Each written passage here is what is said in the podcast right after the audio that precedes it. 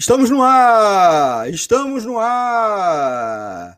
O programa Economia é Fácil, de quinta-feira, 25 de fevereiro de 2021, inédito e ao vivo, aqui pela Web Rádio Censura Livre. Petrobras, que crise é essa? Alta dos combustíveis intervenção de Bolsonaro na Petrobras e pânico na Bolsa. Entrevista com André Bucaresc, economista, petroleiro e diretor do Sindipetro RJ. Participação especial de Thaís Rabelo, funcionária do Banco do Brasil. E mais o quadro Informe Econômico. Roda a vinheta! Economia é fácil. A informação traduzida para a sua linguagem. Com Almir Cesar Filho. Muito bem, começamos agora o Economia é Fácil. Edição de quinta-feira, 25 de fevereiro. Inédito e ao vivo, eu sou Almir Filho, Economia é Fácil, é o espaço de economia da Web Rádio Censura Livre. E o tema da semana, como eu disse, é Petrobras. Que crise é essa? Alta do combustível, intervenção de Bolsonaro na Petrobras e pânico na empresa. E comigo, dividindo aqui a tela, dividindo a tela, já boto para vocês a minha amiga Thaís Rabelo, dividindo especialmente a bancada cada. Né? Boa noite, pessoal. Obrigado pelo convite, amigo. Muito obrigado a você. A gente também vai contar com uma entrevista do André Bucareste, como eu já disse, economista, petroleiro e diretor do Sindipetro Rio. É uma entrevista gravada e, é claro, a participação da Thaís. Trataremos das notícias também de crise semelhante que se avizinha no Banco do Brasil, outra estatal, com possíveis rumos da demissão do seu presidente. E, é claro, o comentário de você, ouvinte e internauta. Também teremos o quadro Informe Econômico, os destaques do noticiário econômico da semana. Antes de começarmos com o tema principal, a gente vai aqui com um quadro, com um quadro Informe Econômico, né? Estamos aí com a ajuda é, da, da Thaís comentando, né? Com a presença aqui nobre da Thaís, da Thaís comentando os destaques que a gente separou, a equipe separou para a gente comentar aqui. Não deixe, evidentemente, gente, de mandar aqui já sua crítica, sua sugestão, seu comentário para a gente é, pôr no ar ao vivo, tá bom? E é claro, é, também, se vocês estão ouvindo bem, se a internet está legal aqui, né? Porque, é, lembrando, eu não estou no estúdio da Web Rádio Censura Livre, nem também na redação da Anota. Então, a gente está, por conta da pandemia, das medidas de isolamento social, né, adotando algumas medidas emergenciais. Também, antes de entrarmos no informe econômico, eu queria, como sempre, repassar para vocês as formas de você acompanhar aqui a programação da Web Rádio Censura Livre. Ouça a Rádio Censura Livre direto do site www.clwebradio.com. Você ainda pode ouvir a emissora no aplicativo de rádio online Radiosnet ou no app da emissora. Baixe lá no Play Store. Transmissão da live e os vídeos também das edições passadas da Rádio Censura Livre você pode pensar lá no facebook.com barra programa censura livre e no YouTube, youtube.com barra c barra censura livre. Fale com a gente, mande sua pergunta ou sugestão. Vou botar aqui WhatsApp emissora, o novo WhatsApp, que é o 21 96553 8908. Vou repetir: 21 96553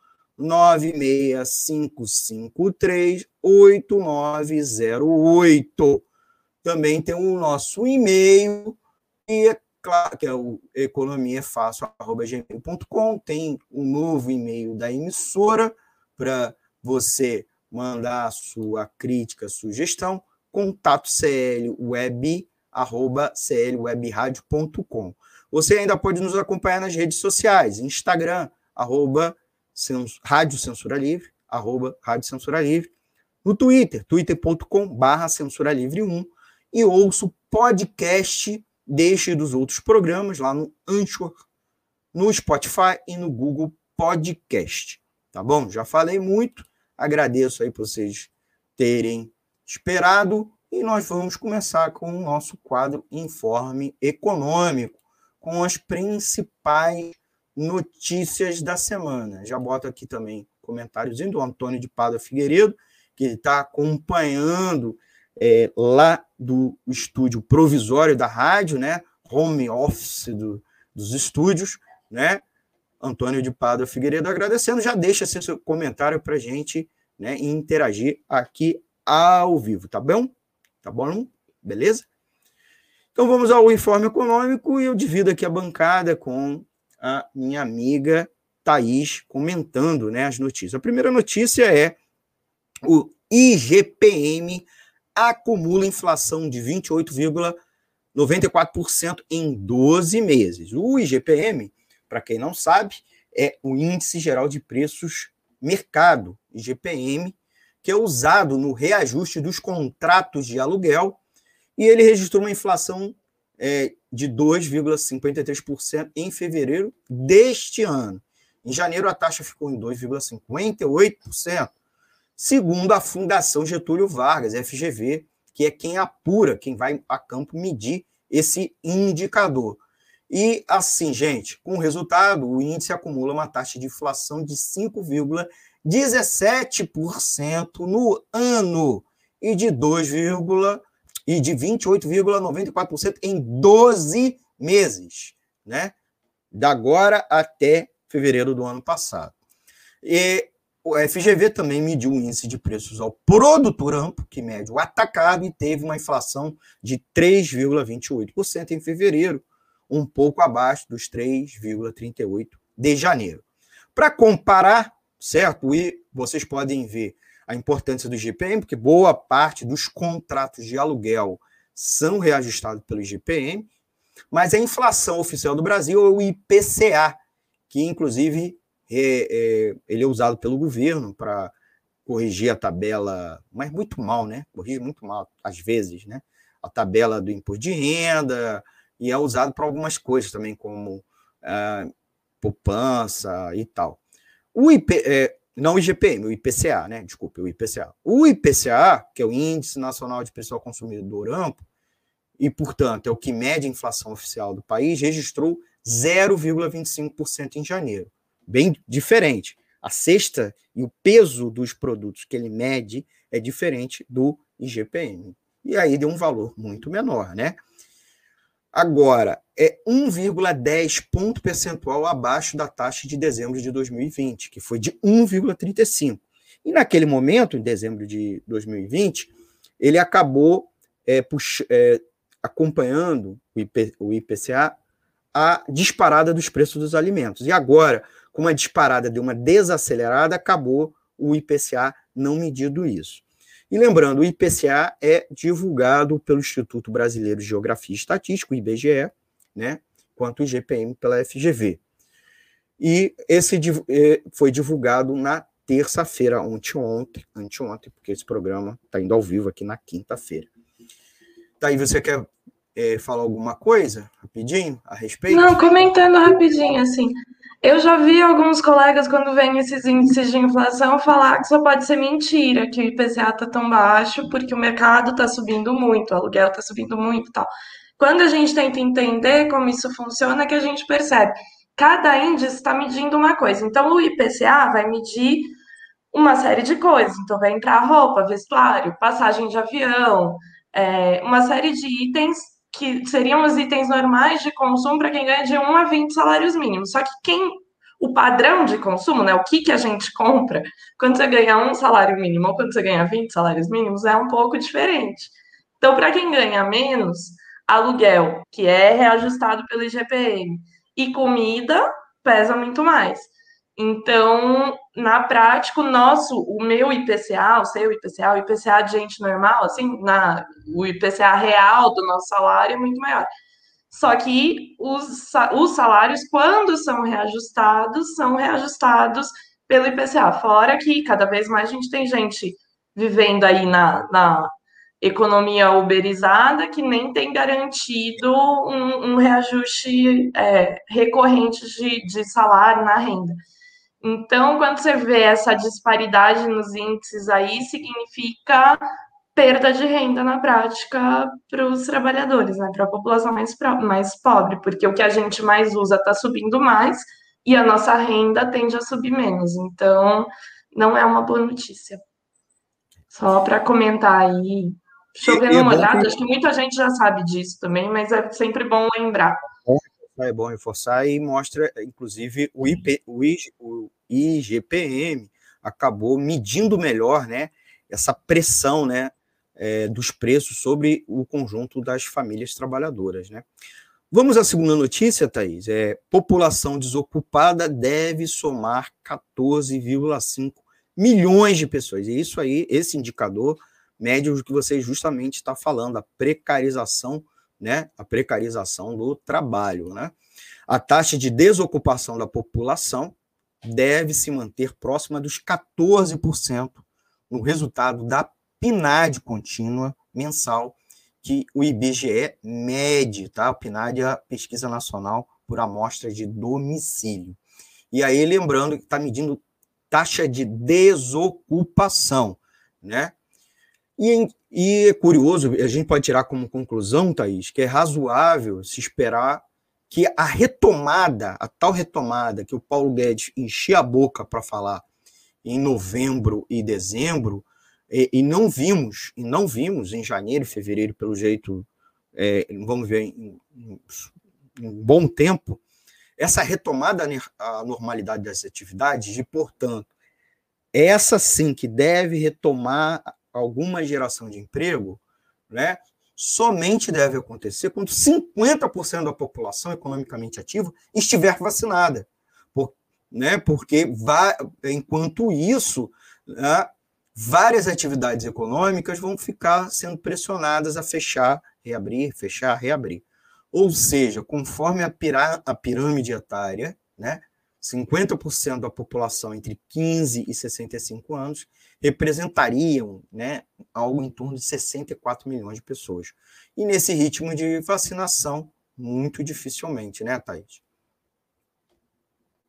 Não, é, então, eu vou discordar um pouco de você. Eu acho que é um pouco pior. Porque, assim, a gente está trabalhando aqui no Brasil com uma vacina. A vacina que mais está rolando é a Coronavac, que tem 50% de eficácia só. Então, para você ter, é, para você realmente diminuir a transmissão, você precisa vacinar mais gente. Se você vacinar 50% da população, na prática 25% vai estar imunizado. Então, ainda vai ter muita gente ficando doente e isso vai fazer, talvez, o, o, comércio abra, até porque o comércio até está abrindo, o problema é que as pessoas não querem ir comprar, né? Não querem ir para o comércio, não quer. Muita gente não quer bater perna na 25 ou não tem dinheiro para bater perna na 25. É, 20, eu sou aqui de São Paulo, né? 25 de março, Rua de Comércio Popular, tipo Saara, no Rio de Janeiro. Saara do Rio de Janeiro, vou explicar. É, é, mas então, assim, você tem esses dois problemas. Um que é que com pelas condições da vacinação, a gente vai precisar vacinar um, um contingente maior da população. Tem aí um problema, um outro problema que a gente ainda não tem clareza de como vai ser, que é as variantes, porque se a gente começar a descobrir que as, a, a vacina não pega as variantes, daí a gente vai ter mais problema. E para além disso, é, a retomada econômica não depende só da pandemia, né? depende também das pessoas terem dinheiro no bolso. Assim, você tem um, um, processo, acho que quando você tem um processo de crise, você tem um, uma, um problema que ela se autoalimenta. Né? É, você não gasta porque não tem dinheiro e, você, e a economia não, não, não circula, não melhora porque as pessoas não têm dinheiro. Então a situação é bem grave. Se a gente tivesse é, um planejamento econômico no Brasil e mesmo a nível mundial que incentivar, que pusesse dinheiro na mão das pessoas, incentivasse as empresas a produzir, a contratar, é, seria outra coisa, mas assim, deixar naturalmente a economia retomar, tanto pela instabilidade retomar. do vírus, é, pela instabilidade do vírus, pelos problemas das crises, pela reestruturação produtiva, tal, eu não eu não sei, mas é, é é bom que a gente fala de poucas notícias econômicas, porque senão a gente pode agravar o quadro de depressão aí entre os ouvintes, isso pode ser. Aí, a gente ainda tem uma última notícia negativa, né? É, em parte, uma, ela é até em parte positiva, né? A notícia número 3 é sem consenso, votação da PEC emergencial é adiada para terça-feira, né? Então, Poxa, essa é boa. É. é. Vamos lá, vamos lá. Vamos aqui. É, sem consenso e em meio a pressões de vários partidos, a proposta de emenda à Constituição 186-2019, a chamada PEC emergencial, continua na pauta da sessão plenária de hoje, né? Estava na, estava na sessão plenária de hoje, quinta-feira, 25 de fevereiro, no Senado, mas apenas para a discussão da matéria né, começasse. O que acontece, amigos ouvintes? O nó do debate está no trecho da proposta que acaba com os mínimos constitucionais para gastos com a saúde e a educação. A solução apresentada na última segunda-feira, 22, pelo relator, com o aval da equipe econômica para supostamente garantir recursos voltados ao auxílio emergencial.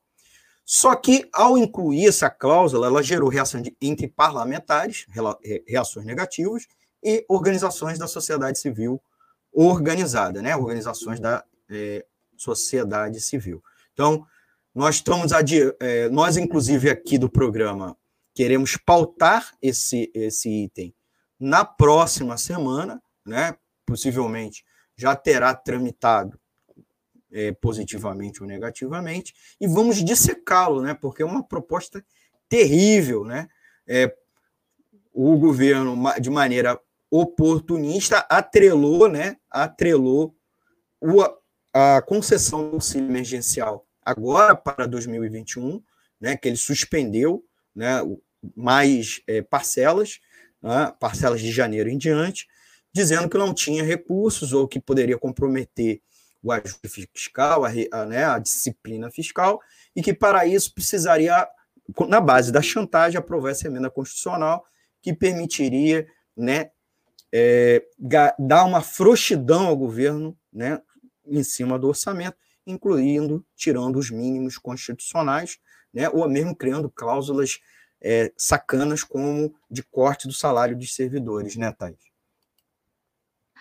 Não, assim, essa PEC tá me deixando nervosa. Eu tô bem brava, assim, porque realmente ela tira de toda, todo o investimento, todas, a, todas as áreas que, que, que entra recurso social, né? Então, todas as, todo, tudo que o Estado faz, que chega na população, essa PEC afeta, piora. Então, seja salário de servidores, seja gastos com saúde, gastos com educação, gastos sociais no geral. É, e isso colocando essa chantagem aí do, do, auxílio emergencial, que é fundamental, que as pessoas precisam, as pessoas estão com fome, entendeu? A gente não quer fome no Brasil. Então, eu passei hoje a manhã inteira tweetando a hashtag auxílio sim, desmonte não. É, solicito que todo mundo que puder aí faça o mesmo é, atuar bastante nas redes sociais aí para a gente aumentar a massa crítica na população contra essa PEC, porque ela é muito grave, e que acompanhe semana que vem, porque independente de ter aprovado ou não, eu tenho certeza que a gente vai conseguir bolar aí um programa bem bom sobre essa PEC para a gente tentar entender ela junto aí. E eu não vou ficar falando muito, porque senão eu vou ficar nervosa. Bem, Semana que vem a gente volta mais com o informe econômico e especificamente tratando desse tema, né? O aqui emergencial. É... Terminou o nosso primeiro bloco, vamos ao intervalo e já voltamos com o segundo bloco, tratando o tema principal. Petrobras, que crise é essa? alta dos combustíveis, intervenção de Bolsonaro na empresa, Pânico na Bolsa, inclusive com uma entrevista gravada com André Bucaresc, que a Thaís participou, ajudando a entrevistar esse economista e petroleiro, tá bom? Então, já voltamos. Oi, gente, só dar um recadinho. A entrevista é gravada, mas vão colocando as perguntas e comentários aí que na volta a gente a gente debate em cima deles. Não parem de comentar não, mesmo sendo gravado, tá? Muito bem. Então vamos ao nosso intervalinho. Rapidinho, rapidinho, alguns segundos, gente. Já voltamos.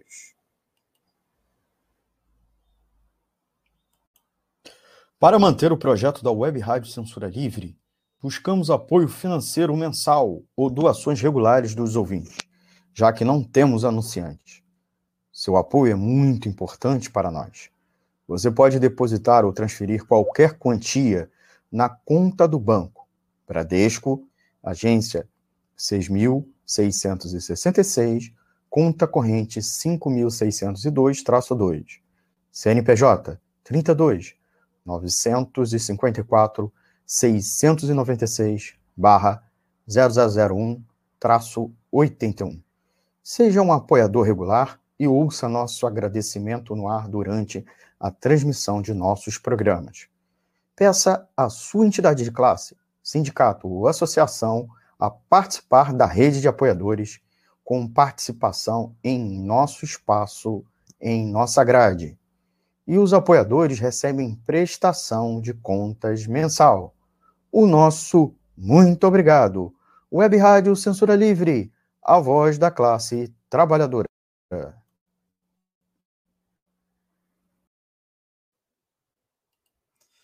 Então voltamos, voltamos com o segundo bloco do Economia Fácil aqui pela Web Rádio Censura Livre e agora vamos com a entrevista do André Bucaresc, economista, petroleiro e diretor do Sindipetro Rio de Janeiro, com a participação é, especial da Thaís, né, dividindo comigo a bancada da entrevista. É, pedindo desculpa aí vocês, a entrevista é gravada e a gente, durante a entrevista, teve alguns probleminhas técnicos, mas petroleiro, Foi muito legal acompanhar de Petro RJ, para o tema do programa de hoje, aqui dessa edição do Economia Fácil, do dia 25 de fevereiro de 2021 nós vamos conversar sobre Petrobras, que crise é alta dos combustíveis, intervenção de Bolsonaro na empresa e pânico na bolsa.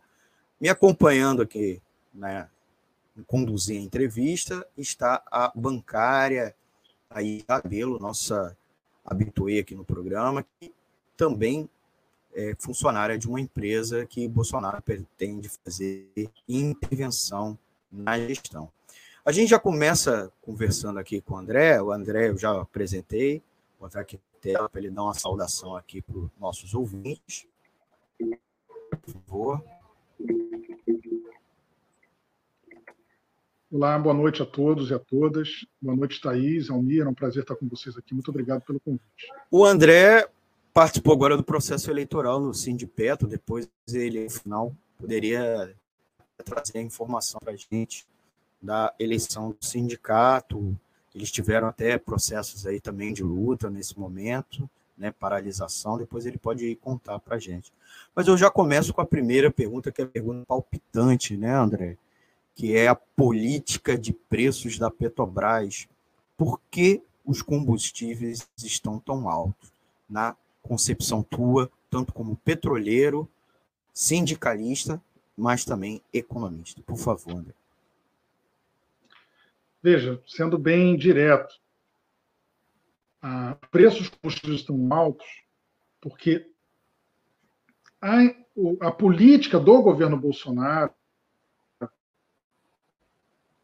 é que a Petrobras venda combustíveis ao preço em paridade com os preços internacionais dos combustíveis e não vinculados ao seu verdadeiro custo de produção. Então, como os combustíveis no mercado internacional além de ter um forte cartel sobre, sobre ele, tem elementos políticos influenciando o preço, também a alta do dólar, vários elementos fazem com que nessa conjuntura o preço do petróleo esteja alto e o dólar esteja muito alto. Né? E como a Petrobras segue esses internacionais, é, ele repassa tudo isso para o preço do consumidor brasileiro. Né? Só que é, é, a Petrobras ela não precisa. Né, existe uma, um, um mito que está sendo divulgado de que, para defender o livre mercado, a Petrobras deveria praticar os preços internacionais, né? que teria o, o livre mercado é que deveria determinar e o livre mercado significa os preços internacionais. São duas afirmações falsas. Primeiro, que não tem livre mercado nenhum nesse sentido, porque a Petrobras não tem sequer a liberdade de definir os preços que mais lhe interessam, como as empresas definem. Né? Como mais interessam. Né? Segundo, a Petrobras é, é, produz, nós produzimos uma quantidade de petróleo mais do que o suficiente para abastecer o país. E existe uma capacidade de refino que abastece 90% das necessidades do país. E o custo para produzir o petróleo e refinar o petróleo é muito abaixo, mesmo você colocando uma boa taxa de lucro em cima, é muito abaixo desse preço internacional. Então, o que está acontecendo agora? Por uma, eles falam contra a interferência política, mas isso também é uma interferência política. Por uma interferência política, de acordo com determinados interesses, nós vamos discutir melhor nessa entrevista, o preço do, do, do, do combustível no Brasil está artificialmente alto. Artificialmente alto. É, é, a Petrobras, bom, é, é, é, basicamente essa questão, ou seja, é, você tem, com isso, você viabiliza a entrada de concorrentes da Petrobras. Então você vê, eles estão dizendo que é uma coisa boa para a Petrobras, mas você, ao botar o preço mais alto do que você precisa, alinhado com o mercado internacional, você viabiliza a entrada dos importadores. Isso faz com que a Petrobras tenha uma alta capacidade ociosa nas refinarias, o que é totalmente contraproducente, não tem nada a ver com a defesa da Petrobras, da economia da Petrobras, com, com valor, nada disso. Isso tem a ver apenas com determinada política que visa vender as refinarias da Petrobras. Tem oito refinarias em processo de, de venda, né? metade do, da capacidade de refino do país. E qual empresa internacional vai querer comprar uma refinaria se tiver que competir com uma empresa produtiva da Petrobras, que produz o petróleo? O petróleo do pré-sal, que já é a maior parte do petróleo no Brasil, é produzido a menos de 10 dólares o barril. Certo? E o refino acrescenta muito pouco nisso. Significa que o preço ele está que, que é, é, é possível vender no Brasil é menos da metade do que é vendido os combustíveis hoje. Na, na... Tem outros fatores que, que interferem, naturalmente. Os impostos, né? É, por exemplo. Só que os impostos eles se dão em cima de uma base. A base sobre a qual incidem os impostos é o preço determinado pela Petrobras.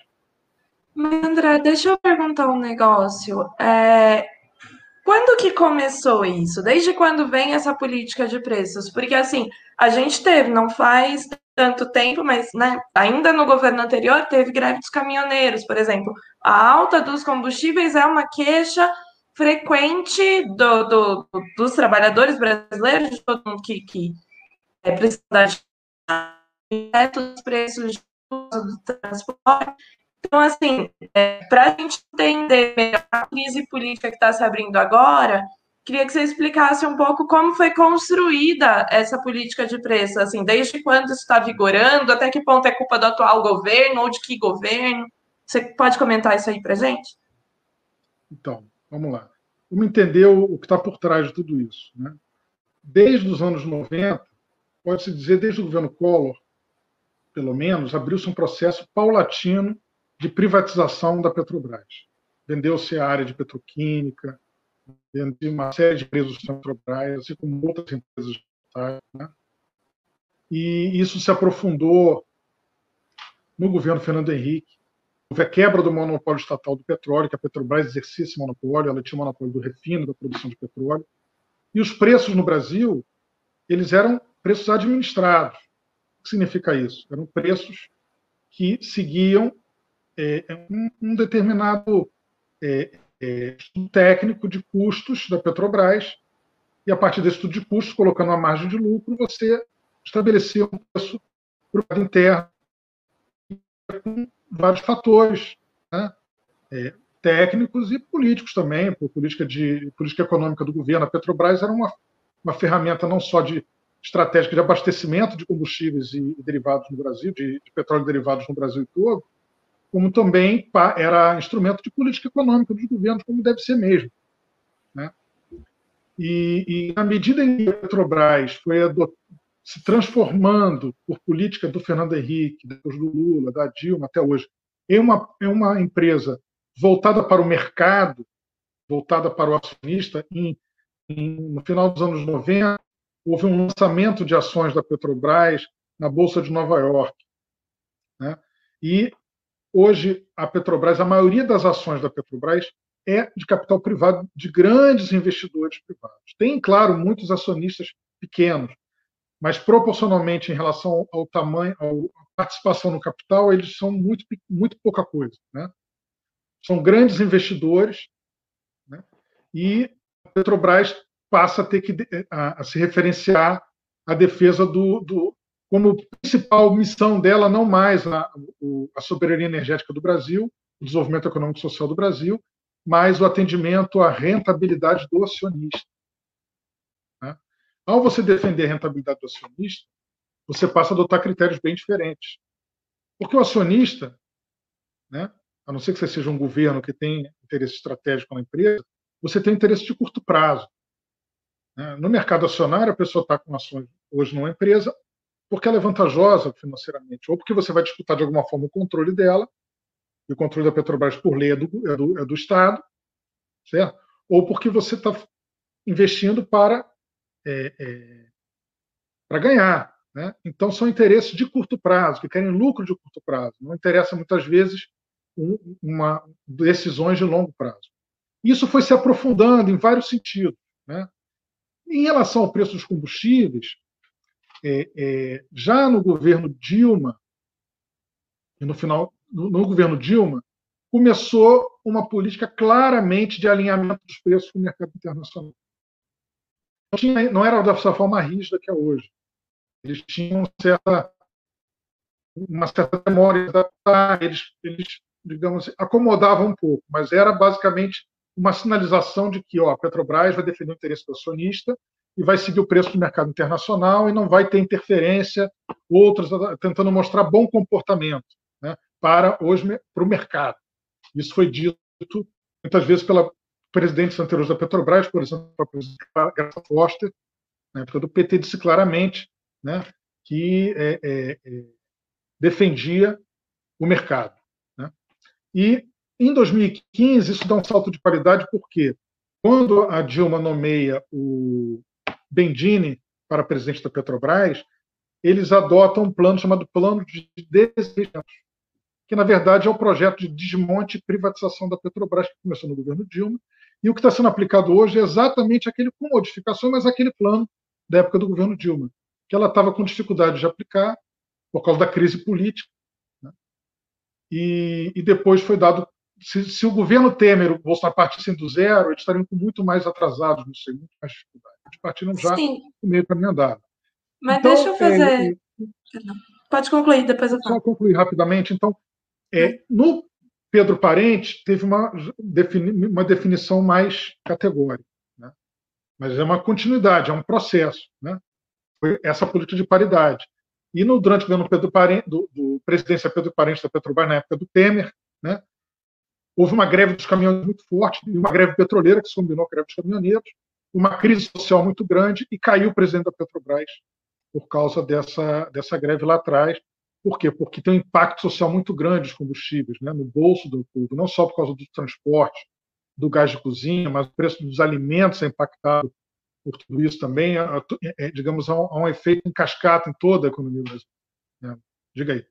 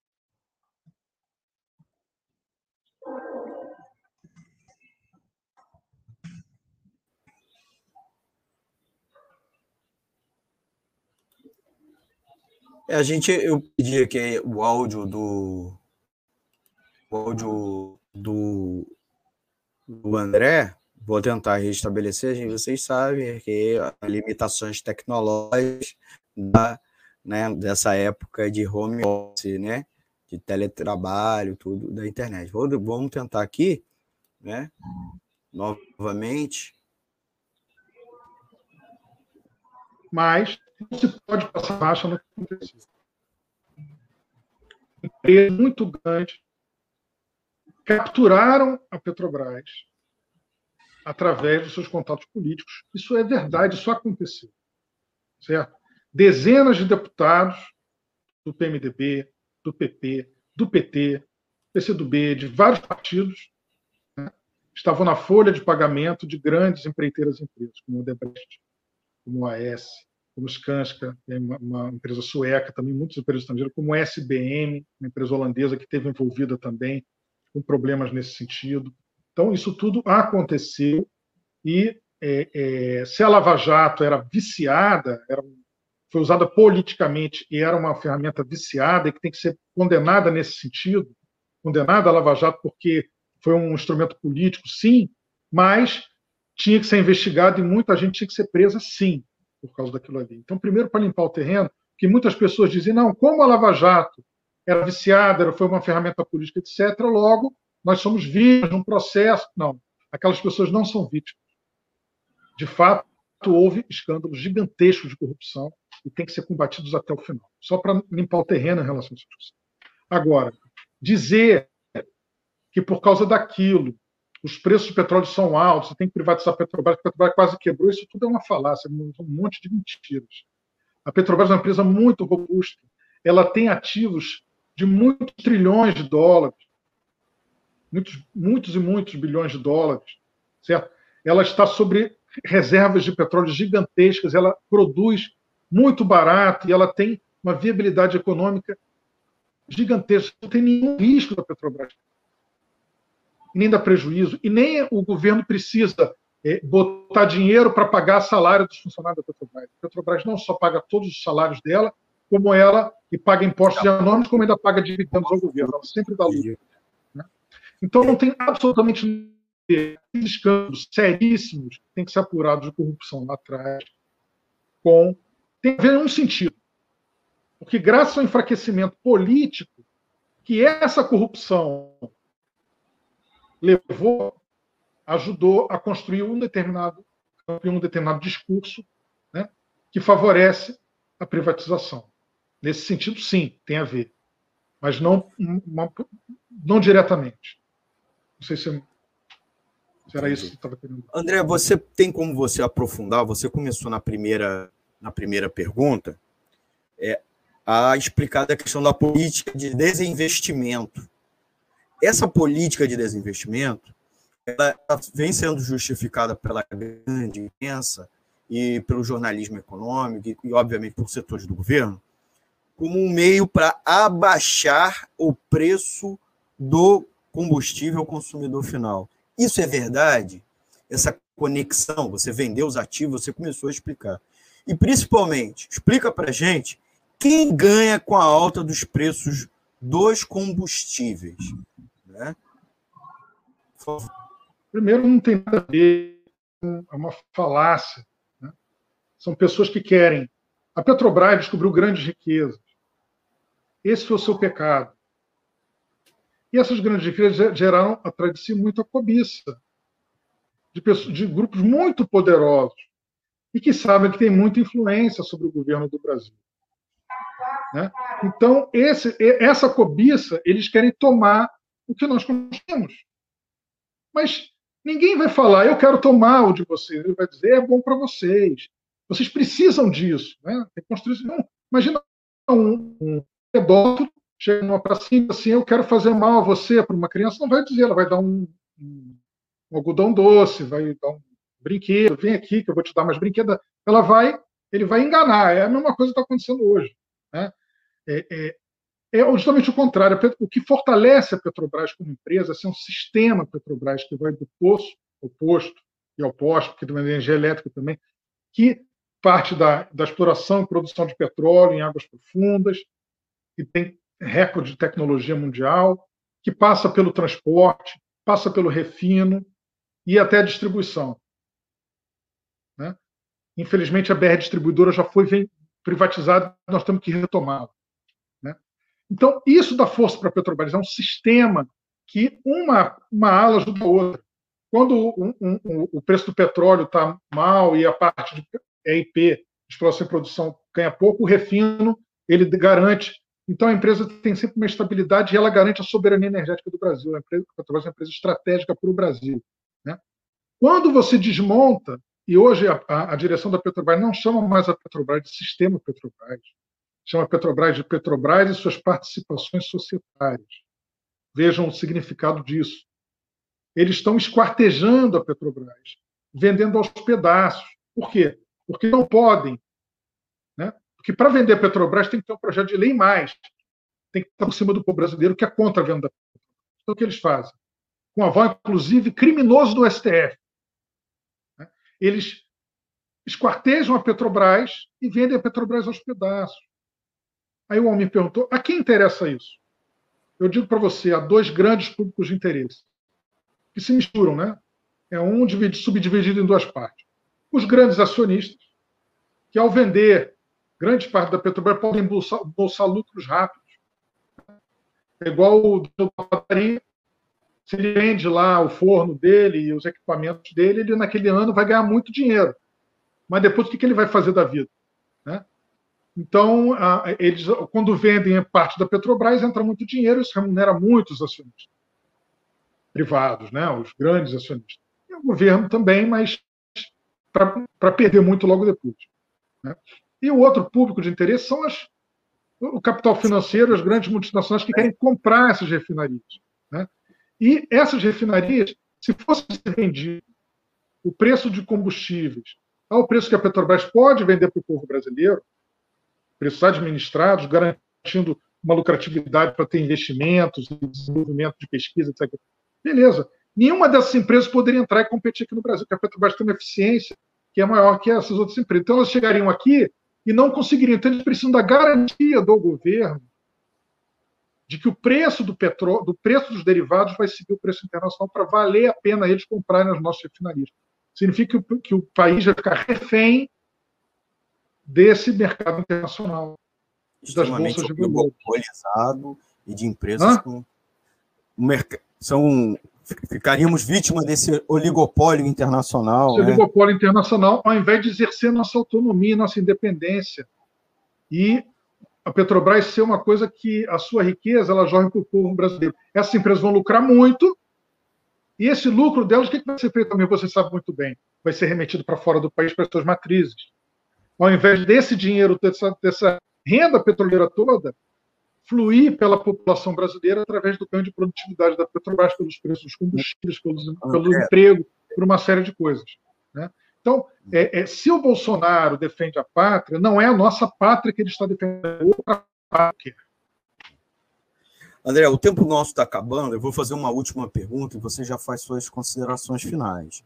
É, a queda do presidente da Petrobras, do Castelo Branco, ajuda a mudar, a reverter é, essa caminhada que a empresa está tomando nos, nos, últimos anos, desde Dilma, ainda aprofundado com Temer e com Bolsonaro, e como os trabalhadores estão vendo essa crise. Por favor, em dois minutinhos. Veja, primeiro que não expressa nenhuma intenção do governo de mudar efetivamente as coisas, tanto que anunciou a venda da Telebrás e dos Correios essa semana. Né? Mas é, expressa a contradição do governo. Porque o governo Bolsonaro ele defende essa política dos grandes capitalistas multinacionais, significa privatizar, vender caro o petróleo, é, não, não ter superávit fiscal, financeiro emergencial, essas coisas todas. Mas ele, e ele é um cara descartável para esses caras, ele sabe disso. E ele tem um projeto, eu quero cuidar do governo. Então ele precisa, é, é, ele não pode simplesmente, ao mesmo tempo que ele tem que fazer isso, é um problema para ele manter os preços dos combustíveis caros, não ter auxílio emergencial, e, e ter uma política recessiva e, e, liberal desse jeito. Então ele, ele faz um zigue-zague, ele vive um dilema, uma contradição. Né? Então a política dele não é resolver, é apenas fazer jogo de cena para a sua base social. O que, que nós temos que fazer? aí sim, isso sim, nesse sentido, pode ajudar. Nós temos que incidir sobre essa contradição, desgaçar essa contradição, expor ao vermelho vivo como fazer isso, com a mobilização e com a luta dos trabalhadores, e uma ampla campanha desmascarando o que significa essa política. E toda a sociedade sabe, parabéns o que vocês estão fazendo aqui. É um grande serviço, que a sociedade saiba o que é o grande antídoto nosso, conhecimento e a luta. Muito obrigado. Vocês ouviram o André Bucareste, economista, petroleiro, diretor do Sindipetro RJ, falando sobre a crise da política de preços da Petrobras, dividindo aqui comigo Economia Fácil e a entrevista a Thaís Rabelo. Até Obrigada, a... gente. Obrigado, Thaís. Obrigado. Obrigado, André. E até a nossa próxima edição. Tchau, tchau. Tchau, um abraço. Gente, é, tivemos aí uns problemas técnicos na hora de reproduzir a entrevista, vocês viram, mas a gente vai disponibilizar depois a parte com melhor qualidade. Vocês vão poder ver é, separadamente a entrevista do nosso amigo André Bues, que concedeu para mim e para Thaís, né, Thaís? A gente precisa ir para o nosso intervalo, né? Vamos ao intervalo e já voltamos com o terceiro e último bloco do Economia Fácil deste dia 25 de fevereiro. Quando voltarmos, trataremos das notícias também de crise semelhante que se avizinha no Banco do Brasil e também com os comentários dos ouvintes e internautas. Já temos vários aqui. Não deixe de, não deixe de dar seu comentário e seu like. Tá legal, gente? Então, já vamos aqui com o nosso segundo e último intervalo.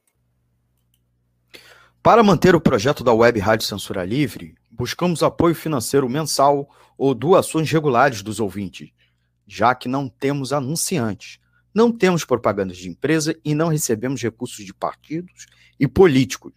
Seja um apoiador regular e ouça nosso agradecimento no ar durante a transmissão de nossos programas. Seu apoio é muito importante para nós.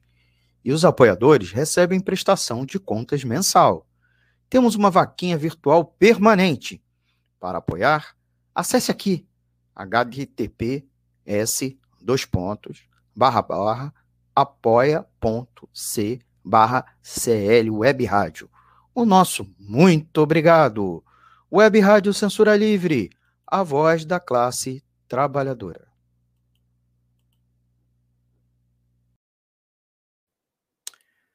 Voltamos, voltamos com o nosso terceiro e último bloco aqui do Economia Fácil, aqui pela Web Rádio Censura Livre, www.seriowebradio.com. Voltamos e vamos tratar das notícias também de crise semelhante que se avizinha no Banco do Brasil, né, contando aqui com a presença da Thaís Rabelo. A Thaís é funcionária do Banco do Brasil. Antes de passar para ela, vou ler aqui rapidinho os comentários para ver se, né, é, agradecer aos nossos ouvintes e também ajudar aqui a, a, Thaís. É, aqui a Rosen colocou aqui, ó. Parabéns pela participação, Thaís. Muito legal.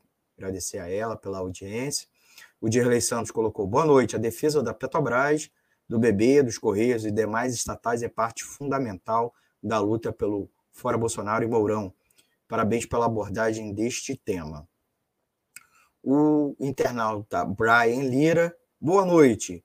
Por uma Petrobras 100% estatal a serviço dos trabalhadores brasileiros, em defesa de todas as estatais. A Thaís também comentou aqui, escreveu, valeu. A Gelta Terezinha Xavier, Gelta Terezinha Ramos Xavier, escreveu: diversas categorias se mobilizam em função dos ataques intensificados em direção à classe Quais as categorias têm tomado a dianteira? Que papel as centrais cumprem neste momento? O Daniel Macedo.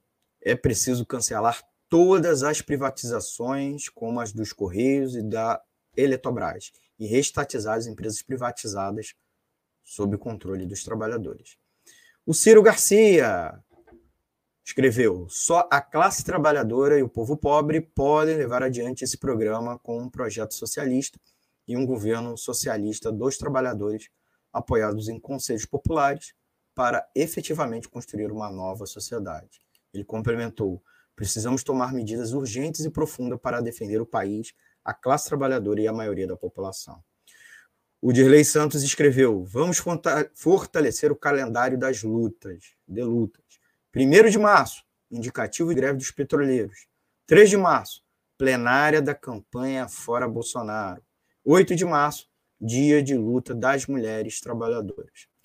E o último comentário aqui, que temos aqui registrado, o Rodrigo Gonçalves, que escreveu discussão excelente. Obrigado aí, Rodrigo, e a todos os outros amigos que deixaram aqui comentários no ar. Não deixe de se inscrever quem, no canal do YouTube e também no, na página do Facebook. Thaís, conte aí um pouquinho qual é a sua opinião e fale um, eh, conte-nos um pouco da situação do Banco do Brasil, que o Bolsonaro parece que também ficou muito insatisfeito com o plano de reestruturação que o banco apresentou sem consultá-lo, né? E isso irritou prefeitos, né? Por é, parte da sociedade civil organizada, e aí o Bolsonaro reagiu, né, ameaçando a demissão do presidente do Banco do Brasil. Thaís. Não, então, é, logo que o Bolsonaro tomou posse, ele colocou um cara que chamava Rubens Novaes, Rubem Novaes, no, na presidência do banco, que era um olavista de carteirinha, e daí o pessoal foi olhar as redes sociais antigas deles, acharam umas piadas super machistas, assim, que não era só machista, era tipo infantil, é, e acharam que ele era negacionista climático, era um maluco. É, e assim, desde então tem uma pressão já imensa para avançar com o processo de. Na Petrobras eles chamam de desinvestimento, né? No Banco do Brasil estavam fazendo um processo semelhante, que é de vender as subsidiárias, de vender os pedacinhos, né? De, de desmembrar. Então, a, é, Pegaram o setor de investimentos do banco, que era uma subsidiária, estão faz, tá fazendo uma parceria super esquisita com, com uma multinacional. É, e daí e é isso, o tempo todo avaliando o que, que dá para terceirizar ou, ou vender do banco. Só que é isso, o banco é o banco, o Banco do Brasil é o banco que mais financia agronegócio. É, e é um banco que está presente em muitos municípios que não tem outros bancos. Então, e quando você tira, é importante falar isso, né? Quando você tira, quando um município não tem banco, significa que no dia do pagamento os aposentados vão para outra cidade receber o pagamento. Os assalariados, aposentados, várias pessoas. Quando as pessoas vão para outra cidade fazer receber o pagamento, elas fazem, elas gastam o pagamento também na outra cidade. Então, para a economia local funcionar, esse negócio de ter pelo menos uma agência bancária é fundamental. É, então, realmente, sempre que o banco faz esses movimentos de fechamento de agência, a mesma coisa a gente vê na Caixa Econômica, tem uma pressão da sociedade. Tem políticos do Centrão que não são aliados estratégicos dos funcionários do Banco do Brasil, que não são aliados da classe trabalhadora, não são grandes defensores da soberania nacional, mas que ficam em contradição com essas políticas empre da empresa de, de sucateamento, porque está afetando ali o reduto eleitoral dele. É, e assim, além disso, teve uma coisa muito emblemática, porque o banco, o banco anunciou um plano de demissão para 5 mil funcionários no mesmo dia que a Ford anunciava o fechamento das agências. Então, teve uma preocupação ali dos setores gover do governo, né, do Bolsonaro, da turma dele, de com excesso de uma notícia porque a, a, sensação é essa, né? O maior banco do Brasil tirando 5 mil empregos, a Ford indo embora, as pessoas realmente ficam preocupadas do que está sobrando. É, o presidente atual do banco não é mais o Olavista, é um cara do mercado. E fez uma reestruturação muito pautada pela reestruturação que os demais bancos estão fazendo. Daí o que sobra para a gente perguntar é assim: um banco público como o Banco do Brasil tem que fazer uma reestruturação igual a do Itaú, igual a do Bradesco, ou a gente tem que estar mais preocupado com inclusão bancária, com envolvimento, com garantir banco nas pequenas cidades. É, digitalização, né, que as pessoas vão usar mais banco digital, é um processo reversível.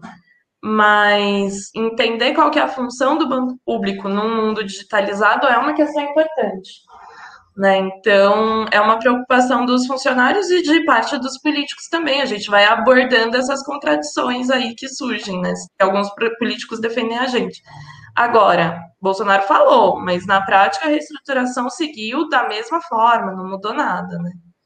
Só, foi só Gogó mesmo, assim, como, como o André falou antes. É isso aí. É, fiquem ligados aí que, além da crise da Petrobras, também está rolando a crise do Banco do Brasil, mas de maneira mais discreta e que a qualquer momento pode dar um, uma, um salto de qualidade no problema. E vamos trazer, com certeza, os trabalhadores do Banco do Brasil, como também trabalhadores clientes, aqui para serem ouvidos, não as vozes do mercado, né? Ou membros do governo, né, Thaís? Eu queria te agradecer, Thaís. É, manda aí sua saudação final, porque nosso tempo está acabando, né? Por favor, Thaís. Mas já tô triste, queria falar mais, queria xingar mais o mercado, que ela tá querendo xingar todo mundo hoje, assim, tô bem chateada. Faltou programa aqui hoje. Mas, não, agradecer aí a participação, é sempre divertido. Agradecer é, os comentários, uma honra. Ciro Garcia assistindo aqui a gente, é um cara que ensinou, me ensinou muito sobre a importância das estatais para a soberania nacional. Agradecer a Rosa, agradecer a todo mundo aí. É, e semana que vem, eu não sei se eu vou estar, mas vai ter um ótimo programa aí para a gente falar mal da PEC emergencial. Bom, se você quiser, a gente tem um minuto. Mete bra, bro, é, bronca aí no, na crise toda da, da Bolsa um minuto.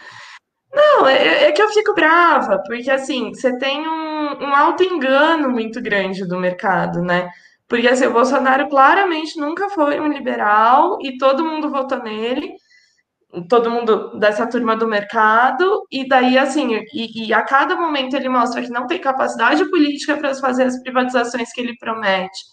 E por outro lado, não tem capacidade política não ter capacidade mental, sei lá, para organizar uma vacinação, para mandar as vacinas dos lugares certos.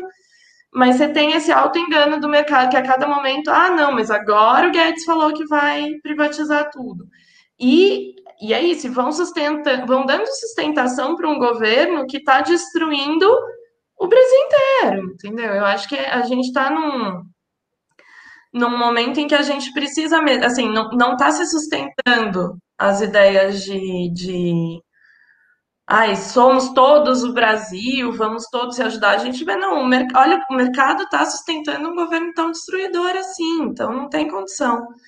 Mas é isso, nunca dá tempo da gente falar tudo que a gente quer. Eu podia ficar xingando aqui mais meia hora depois dessa semana. Não, você já está convidada para a semana que vem já para falar mal do mercado. A gente vai discutir a PEC emergencial, que é uma forte pressão do mercado financeiro, né? E o governo já viu como uma forma de compensar a lambança, é, ou pelo menos a lambança do ponto de vista do mercado, em, em torno da questão da Petrobras, né? Thaís, eu queria te agradecer muito. A Thaís já está aqui dividindo a bancada comigo. Daqui a pouco vamos botar ela até para apresentar aqui o programa. Agradecer muitíssimo, mas a gente tem que encerrar, né? E agradecer os nossos ouvintes, né? Ouça a programação completa da Web Rádio Censura Livre, reprises e reapresentações, tanto deste programa quanto outros, lá no site né, www.clwebradio.com, né? Então, vai lá, aproveita ou ouça esse e outros programas. Né? Vai acabar aqui, já vai ter outro para você ouvir, uma reprise, né? Todo dia tem um programa ao vivo inédito, mais ou menos nessa faixa de horário. Você ainda pode ouvir a emissora nos aplicativos de rádio online, o Radiosnet é o nosso parceiro, mas também você pode baixar o aplicativo da emissora lá na Play Store. Para rever o vídeo desta edição e de passadas, corre lá no Facebook da Web Rádio, lá no facebook.com.br Programa Censura Livre, e lá no YouTube, youtube.com.br C barra Censura Livre. Fale com a gente com o nosso WhatsApp, né, o 21 96553 8908 e nosso e-mail contato clweb, arroba clweb.com.br. webradio.com. Acompanhe a gente lá no Instagram, no Twitter e, é claro, ouça-nos no podcast, né? Podcast de cada programa da Web Rádio, lá no Ancho, Spotify e Google Podcast. Nosso muito obrigado e até a próxima edição do programa. Tchau, tchau, gente.